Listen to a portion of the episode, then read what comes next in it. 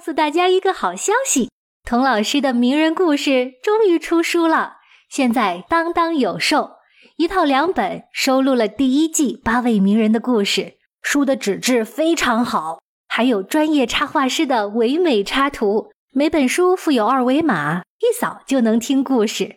在当当搜“童老师”，请大家继续支持童老师，谢谢你们！哎，买了书别忘写个评论，祝大家开卷有益。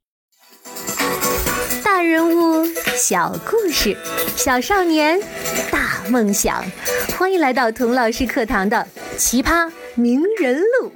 你好，我是童老师。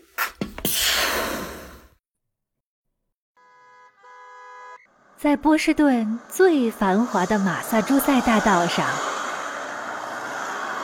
矗立着全波士顿最高的摩天大楼，其中就有贝聿铭设计的汉考克大厦，和把蓝天、星空都收进怀中的真理广场。豪华商场里有价值百万的珠宝，高档饭店里供应着全球的山珍海味。在这摩天大楼的森林里，车水马龙的河岸边，静静的站着一栋红砖小楼，方方正正的，就像一个鞋盒。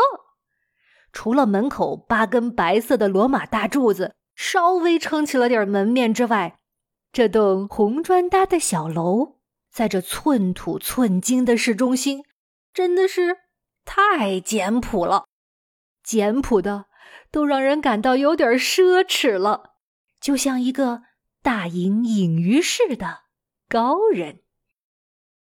从八根罗马大柱子间穿过，走进这栋红砖楼，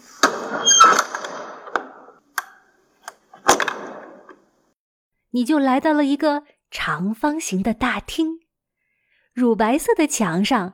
嵌着十六尊真人大小的塑像，有神话中的雅典娜、阿波罗，也有古希腊和古罗马时期的名人雅士。这些唯美庄严的塑像，仿佛向每一个踏进这个大厅的人点头微笑，默默地说：“欢迎来到美洲的雅典，波士顿。”呵，美国人的历史比较短。要是想自我标榜啊，有文化品味，就只能想办法跟欧洲拉上一些关系了。估计在美国，也只有波士顿这样的文化之都，敢把关系一拉就拉到了西方文明的发源地雅典。其实啊，这个大厅建成于一九零零年，距今不过一百多年的历史。和几千年前雅典的神殿、古罗马的斗兽场比起来，简直连辈分都排不上。不过呀，这座大厅也有它值得标榜的地方。它是世界上最早聘请物理学家，运用科学声学原理设计的演出大厅。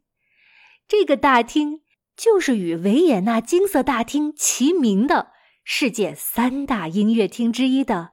波士顿交响大厅，大厅的尽头是一个镶着金边浮雕的大舞台，舞台正上方中央是一块椭圆形的金匾，上面篆刻着一个人的名字。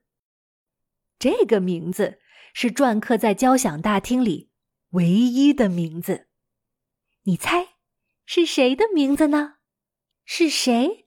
能够和雅典娜、阿波罗、雅典先行共聚一堂，而且还被簇拥在中央，是谁能够被每一个坐在这个大厅里的爱乐人抬头仰望？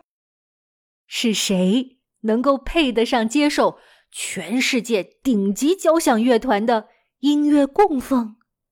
又是谁能够让每个人都心悦诚服地说？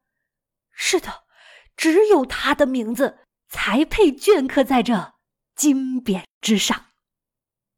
这个名字就是贝多芬。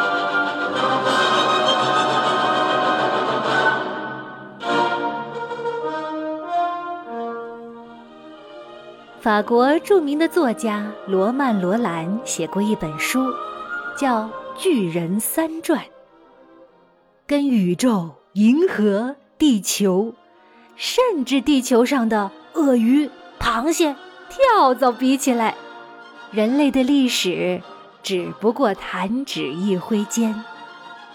然而，人类在这有限的时间里，爆发出了无限的创造力。涌现出了多少英雄豪杰、千古风流人物？然而，罗曼·罗兰从人类浩瀚的星辰中，只选取了三颗他认为最亮的星，三位极富天才而创建至伟的人物，为他们写传记。这三个巨人分别是米开朗基罗、托尔斯泰、贝多芬。在这本书的前言里。罗曼·罗兰解释了他为什么要选这三个人。他说：“他心目中的真英雄，并非以思想或强力称雄的人，而只是靠心灵而伟大的人。没有伟大的品格，就没有伟大的人；没有伟大的人，就没有伟大的艺术家。”这本传记记录的三位巨人。人生无一例外，都忍受了长期的苦难。悲惨的命运，把他们的灵魂在贫穷与疾病的铁针上锻炼。与其说他们由于毅力而变得伟大，不如说是灾难使他们伟大。书中的三巨人中，罗曼·罗兰最佩服、最赞叹的又是谁呢？他在回答这个问题的时候啊，讲了希腊神话中普罗米修斯的故事。普罗米修斯是泰坦神族的一员，当时只有神有火种，众神之神的宙斯不想人类过得比神好，就禁止人类用火。可是普罗米修斯看到人类生活在黑暗、愚昧、困苦中。于心不忍，于是从阿波罗那里偷取了火种，送给人类。从此，人类才有了光明，有了温暖，有了最初的文明。宙斯知道之后，勃然大怒，他把普罗米修斯锁在高加索山的悬崖上，每天派一只鹰去啄他的肝，让他痛不欲生。肝被老鹰吃完之后，又会重新长好。第二天再被啄一次，就这样，日复一日，普罗米修斯忍受着老鹰啄食肝脏的痛苦。然而，普罗米修斯无怨无悔，坚韧不屈，直到几千年后才被解救。罗曼·罗兰把贝多芬比喻成现代的普罗米修斯，他这样写道：“在人类最英勇的队伍内，我把巨人的首席给予坚强而又纯洁的贝多芬。他经过了多少年超人的斗争和努力，克服自己的苦难，为可怜的人类一次又一次重新燃起。”生活的勇气。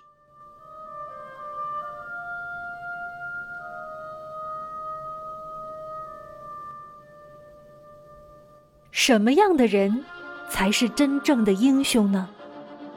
这个问题，罗曼·罗兰给出了一个我最喜欢的答案。他说：“这个世界上只有一种真正的英雄主义。”那就是在认清生活的真相以后，依然热爱生活。